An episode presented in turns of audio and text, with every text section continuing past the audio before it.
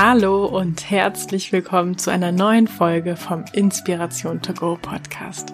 Mein Name ist Marina Merntke und ich freue mich, dass du da bist.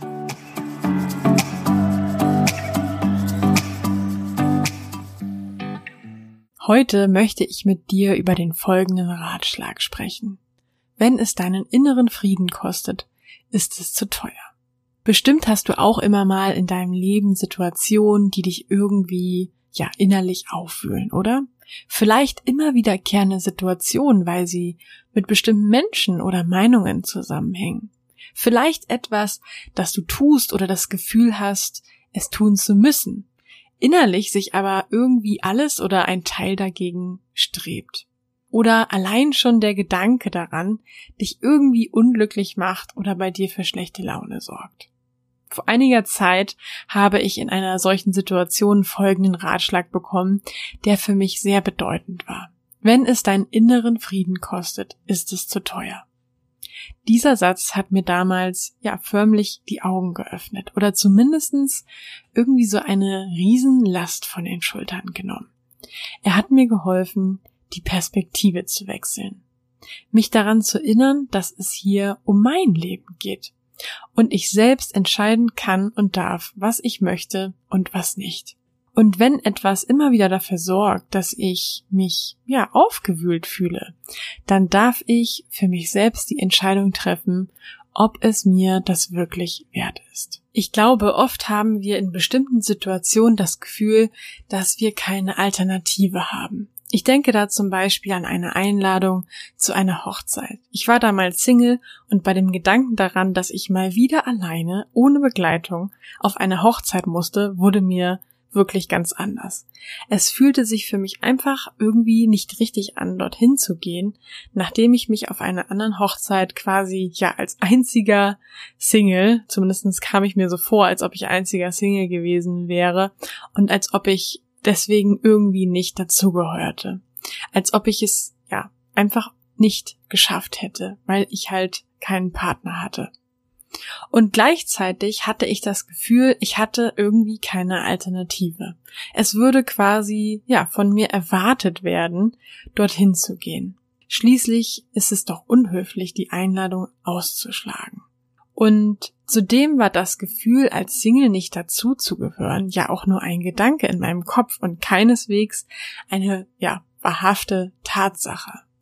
Aber bei dem Gedanken an diese Hochzeit drehte sich bei mir förmlich der Magen um. Also entschied ich mich nach einigen Tagen Bedenkzeit tatsächlich dafür, abzusagen und war heilfroh mit dieser Entscheidung. Hatte meinen inneren Frieden zurück oder wiederhergestellt. Wenn du also aktuell oder in Zukunft in einer Situation bist, die dir scheinbar ja deinen inneren Frieden kostet, möchte ich dich mit dieser Folge dazu einladen, dich einmal zu fragen, habe ich wirklich keine Alternative? Ist es das, was ich wirklich möchte? Oder tue ich etwas Bestimmtes möglicherweise nur, weil es von mir erwartet wird, weil ich denke, ich muss. Eine andere Situation, an die ich denke, bezieht sich auf Menschen, die dir gefühlt nicht gut tun. Oft glauben wir auch dort keine andere Wahlmöglichkeit zu haben. Schließlich sind wir doch schon so lange oder gut befreundet. Oder es handelt sich sogar um Verwandtschaft, um Familie.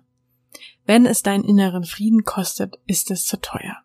Mit dieser Aussage möchte ich dich dazu ermutigen, dich nicht weiter auf die Dinge zu fokussieren, die dir Bauchschmerzen oder Probleme verursachen, sondern auf die, die dann anders sind, die dann besser sind.